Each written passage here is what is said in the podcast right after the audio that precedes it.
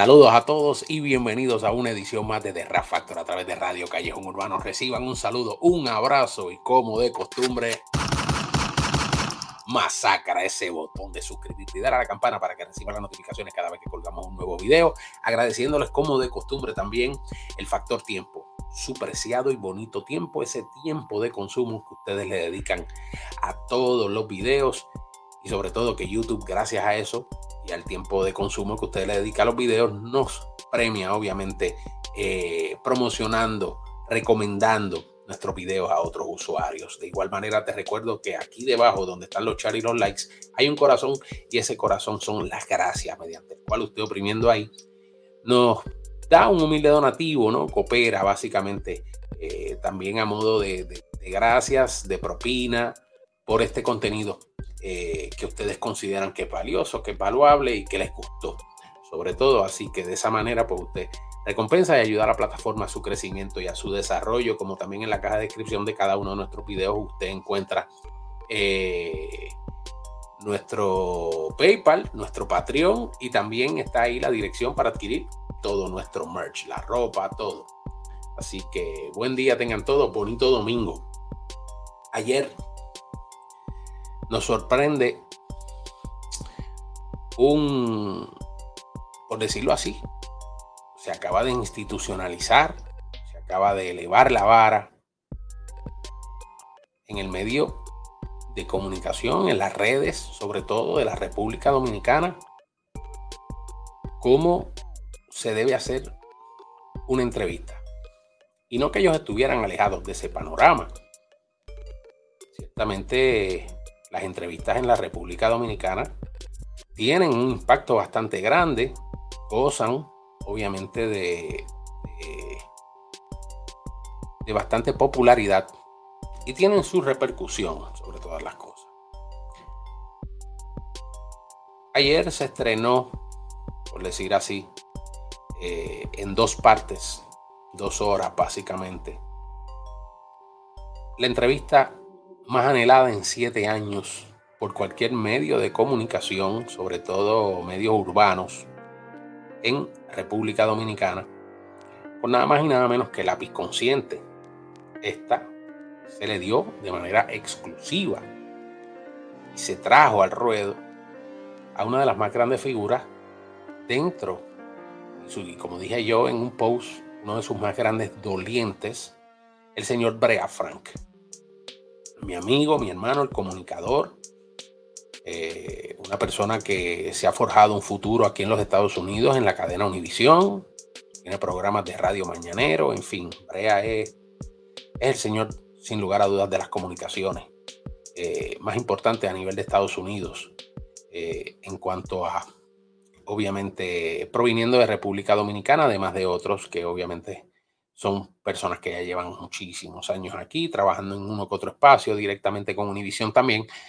Pero Brea, sin lugar a dudas, siendo, pues, obviamente, radio, televisión, su canal de YouTube, o sea, Brea es el paquete completo.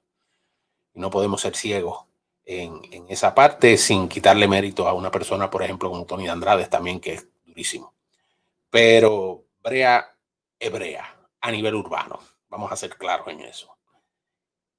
Y Brea, obviamente, hablábamos hace poco de que, y tiramos, tiré yo personalmente un análisis de que Brea venía, obviamente, a no a retomar un lugar. La gente tiende a medir todos los propósitos de, de un comunicador o de un artista o de una persona que ha estado en la palestra, en los medios, como eh, fulano está batido allá, tiene tal situación, viene para acá, viene a, buscar lo que perdió, viene eh, lamentablemente, pues, a fajarse desde abajo nuevamente, a buscar su espacio, ¿no? O sea, todo este tipo de cosas que a veces no necesariamente son así hay que ser justos y sinceros en esa clara perspectiva. Brea Frank, como doliente, como una institución, como uno de los pilares dentro de la comunicación urbana en la República Dominicana, que sale de República Dominicana y se abre campo como un comunicador en los Estados Unidos. Regresa, pero regresa con un propósito vital e importante. Y no tan solo porque el grado de competitividad en los comunicadores siempre está. O sea, nosotros eh, a mí, obviamente, me da esa calquiña de, hacer mi espacio radial, de tener mi espacio radial, de estar en las mañanas, estar en el mediodía, estar en las tardes. O sea, eso no nunca te quita. Obviamente, dentro de mi trabajo, mi labor, mi función y sobre todo estando en los Estados Unidos, pues me limita y prefiero mejor mantenerme en mi plataforma. Pero, Brea, sin lugar a dudas, entiendo que se va a abrir un espacio que quedó huérfano, vamos a ser sinceros, no llenó nadie las expectativas, ni tan siquiera Luis Nicol Porán. Vamos a ser sinceros. En mi crítica soy claro, conciso y fijo. Y ciertamente Brea llega con una manera muy innovadora. Es el primer comunicador que lleva una entrevista y logra llevar una entrevista de manera exitosa al cine antes de que salgan las redes sociales o antes de que salga en una plataforma como YouTube. Rindió como que un regalo, obviamente, a algunos fanáticos, los llevó al cine y se llevó en las salas, se llevó a la sala. Quizás hubiera habido gente que hubiera, yo no sé si hubo gente que pagó taquilla, le soy honesto, yo sé que él iba a regalar, creo que eran 100 entradas. Pero si se pagó taquillas por este evento, esto es algo nuevo. Como quiera sigue siendo innovador porque nadie en su sano juicio, ni las plataformas más grandes, hacen esto. Crean un hype, obviamente, por la entrevista. Y no es hasta que vemos la entrevista, obviamente, donde ya yo por lo menos puedo definir varias cosas dentro de lo que va a ser ese nuevo espacio radial que viene a ocupar Brea de 5 a 7 de la tarde en la República Dominicana. Obviamente hay otros ingredientes y otros elementos que se van a unir y que él dijo en unas entrevistas que estuvo dando y en una rueda de prensa que él va a ir incluyendo en el programa y que pronto van a saber quiénes son antes de que salga al aire. Pero sin lugar a dudas, su compromiso, su estilo, su manera de atajar las situaciones, la música, es en el marco del respeto. Ayer nosotros, por lo menos anoche, pude presenciar las dos horas de, de una entrevista, para mí, la mejor entrevista urbana en canal urbano a nivel latino alguno de todo el año. No tan solo porque Lápiz llevara sobre siete años sin dar una entrevista, sino que es en la manera en que se elaboró, cómo entraron escalonadamente. O sea, básicamente la primera pregunta de rigor fue ¿por qué Lápiz no daba entrevistas? Y obviamente Lápiz, y a modo de spoiler, no quiero hacer un spoiler de la entrevista, quiero que la vean, porque si usted ama este género debe de ver esa entrevista. Pero ciertamente a modo de, de spoiler, Lápiz contesta que la farándula en RD tiende a leccionarte y que no necesariamente van como farándula, y esto es, lo digo yo en el marco de lo que dijo Lápiz, más o menos entre las cosas que dijo oculto, o sea, esos metamensajes, sino que es que obviamente tú estás citado como artista, quizás para promocionar tu figura, tu nuevo tema, tu nuevo video, y de momento allá te brincan y te salen con 20 cosas. Entonces, de esta manera, con el chisme y demás, ya obviamente hoy en día es por payasería, le soy sincero, pero tiende a leccionar las figuras, o sea, y él encontraba de que no tiene ningún tipo de beneficio el hecho de, de quizás ir a ningún lado a dar entrevistas. O sea, la óptica, la línea de pensamiento de lápiz y yo le comprendo y lo entiendo porque nosotros altamente hemos criticado esto. Inclusive entramos en el 2020 en un debate con el Boli sobre esto. de que los medios de comunicaciones en la República Dominicana son los que incitan a todo este chorro de disparates de los artistas. O sea, son los que básicamente eh, han dirigido, de cierta manera, la mentalidad de todos estos jóvenes que pues obviamente llegan o ganan alguna incidencia, alguna popularidad y los llevan a, hacer, por ejemplo, algún tipo de tributo a, la estupidez, a, hacer el payaso, a hacer de esto un circo mediático, obviamente porque todos entienden que al final del día eso te va a dar el view. Pero ¿qué tipo de view? Ah, no, no, no, lo que importa es el view. Lo que importa es yo estar sonando. No importa que la gente piense que yo soy un estúpido, que soy un anormal, que voy en contra de mis principios, que soy esto, que soy aquello, que soy lo otro. Es el view.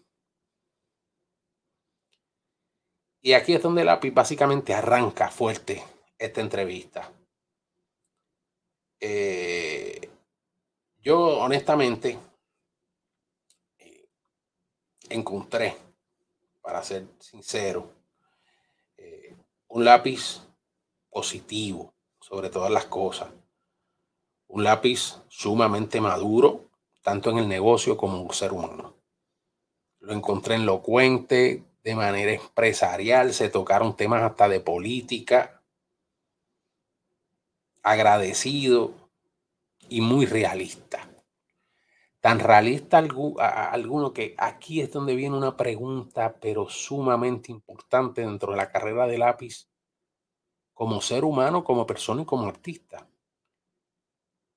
Y viene a raíz, obviamente. Y es que esa es la manera de Brea y es la manera que debe de ser de todos los que hacemos entrevistas. Y créanme que yo me siento orgulloso de que haya sido Brea. Creo que no hubiera sido justo otra persona, inclusive hasta mí, que muchos de ustedes abogan porque tengamos una entrevista con lápiz y se los agradezco muchísimo. Y en su momento dado, si si se da, se da. O sea, esto no es algo que yo tampoco busque. Que tengo interés, claro que tengo interés porque tendría muchísimas preguntas, pero de igual manera entiendo de que él era el idóneo. Él era el tipo con, con el cual tenía que entrar lápiz con ese pie. No por su espacio radial, no porque esté llegando nuevamente a la República Dominicana y al público dominicano, sino que ciertamente Brea, como dije, es un doliente de su género. Brea ha visto toda la cantidad y aunque no lo haga público porque cada cual tiene sus medios, él respeta como comunicador, todos respetamos. Ya yo dentro de más mi análisis como crítico y no como y siendo comunicador del análisis mío, en carácter de mi opinión, todos sabemos lo lacerado que está y lo vulnerable que está, sobre todas las cosas, la juventud en la República Dominicana. Por estos mensajes de obviamente muchos de estos comunicadores que al final del día lo que les importa es generar dinero por el view y no le importa la sociedad. Vamos a ser honestos. Hay gente que se cree que solamente porque usted cometa un crimen con una pistola o porque usted comete un crimen vendiéndole crack, droga, heroína cualquiera, de esa manera usted solamente afecta a la sociedad. Y Lápiz lo dejó dicho ayer. Aunque obviamente Lápiz también dice que se monta en un dembow y le canta lo que sea, perfecto. Pero ustedes han escuchado bien detenidamente, porque no es lo mismo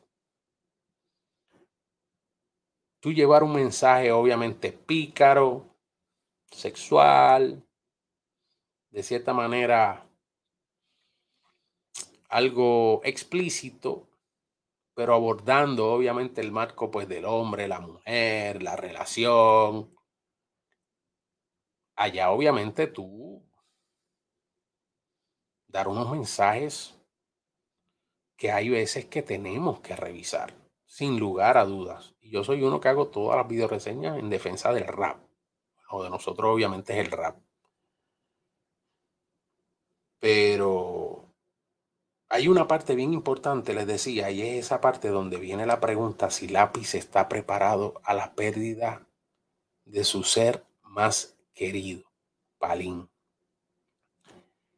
Y ahí fue donde, donde yo honestamente demostré, o se me demostró, el grado de realismo, la humildad y sobre todo la temoridad a nuestro Dios por parte de Napis, pero a un grado de nivel tan maduro. O sea, no somos eternos. Y cuando él le dice, Palín a sus 99 se va poniendo más joven cada día, esa parte a mí me, me dio mucha esperanza. La parte empresarial, donde dice que va a abrir nuevas tiendas, este, nos habla sobre todos sus proyectos.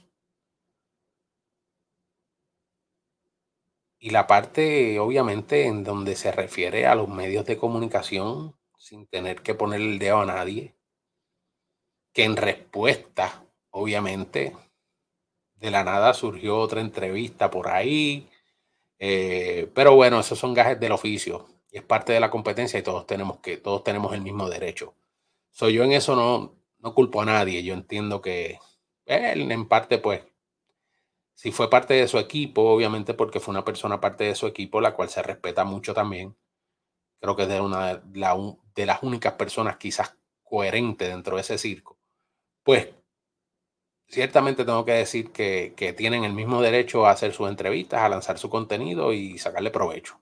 Así que, pues, esos son gajes del oficio. Pero en cuanto a la entrevista, obviamente, la recomiendo al máximo, recomiendo las dos horas. La parte donde habló de un Mozart La Para, de ese encuentro, de la guerra. O sea, fue, y, es el, el grado de enseñanza dentro de la oratoria y las contestaciones que te da lápiz. Créanme que, y yo vengo viendo muchos de los lives de lápiz, a veces me meto, dejo sin ver como unas o dos semanas y me meto a YouTube y empiezo a buscar todas estas personas obviamente que, que enganchan los lives de lápiz.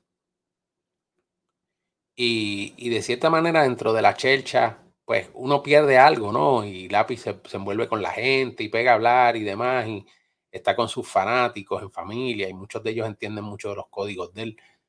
Pero cuando ya tú lo tienes en una entrevista de frente, una entrevista tan profesional, y lo digo públicamente, no hay, ni la entrevista a por decirlo así, ni las entrevistas que se le han hecho a los presidentes de, la República Dominicana han sido tan, tan, tan excelentes, tan elocuentes como esta entrevista de ayer. Y no le quiero faltar el respeto a ningún presidente, ni expresidente. Pero esta entrevista, ciertamente, nos dio un pequeño taste de cuando las cosas las hace un profesional y cuando las cosas las hacen unos youtubers. Tan sencillo como eso. Aquí usted ve el grado de profesionalismo. Cómo hacer una pregunta comprometedora de la manera más bella y más bonita a cómo hacer los disparates y las preguntas sencillamente por generar tráfico y por ganar view. Aquí es donde ustedes tienen que comenzar a separar la paja del grano. Aquí es donde nosotros, por decirlo así, nosotros nos vamos a nutrir porque yo también lo hago para crear este contenido y ser crítico, ser cónsono con mi discurso y con mi línea editorial. De que yo vengo diciéndoselo desde hace tiempo. Incluso cuando el 23 hicimos un análisis básicamente de ese retorno, fue en base a eso, porque yo sé la calidad de persona y puedo predecir. No es que la vaya a pegar, no es que yo le dé los números de la lotería, pero por la calidad de comunicador que es, el tipo de persona que es y lo doliente que es de un género, si tengo que hacer la salvedad de que muchas cosas de ahora en adelante van a cambiar y serán otros los que tendrán que prepararse para dar entrevistas reales. Porque esto es un ciclo y es un síndrome, créanme. Estas cosas a veces se le pegan y ya lápiz obviamente entiende que con no dar entrevistas, quizás dar una entrevista al año o seleccionar la gente que le entreviste sin ser una entrevista de encargo, ojo, porque lo de ayer no fue una entrevista de encargo, se le preguntaron las cosas como son a lápiz. Pero hay estilos, hay maneras y hay gente que sabe de comunicación y sabe cómo comunicar y cómo hacer la pregunta clave. Así que díganme ustedes, estoy ansioso por escuchar obviamente el, espacio, el programa de Brea, me interesa muchísimo cómo lo va a desarrollar, cómo se va a llevar a cabo. Sé que lo va a hacer desde Estados Unidos. Así que nada, eh, augurándole éxito, felicito a ambos. Dieron una cátedra de cómo se debe hacer una entrevista, cómo se debe llevar a cabo una entrevista y cómo se prepara tanto un comunicador como un entrevistado para una entrevista. La mejor del año, sin lugar a dudas. Si tuviéramos que darle un Pulitzer yo creo que latino a nivel urbano, yo se lo doy esta entrevista. Así que nada, Dios los bendiga, coméntenme allá abajo qué les pareció, cómo encontraron esta entrevista y sobre todas las cosas. Masacra ese botón de suscribirte y dale a la campana para que reciba las notificaciones cada vez que colgamos un nuevo video. Este fue el Low Q. Será hasta la próxima. Regálanos ese like y comparte. Nos vemos, hijos. Dios los bendiga.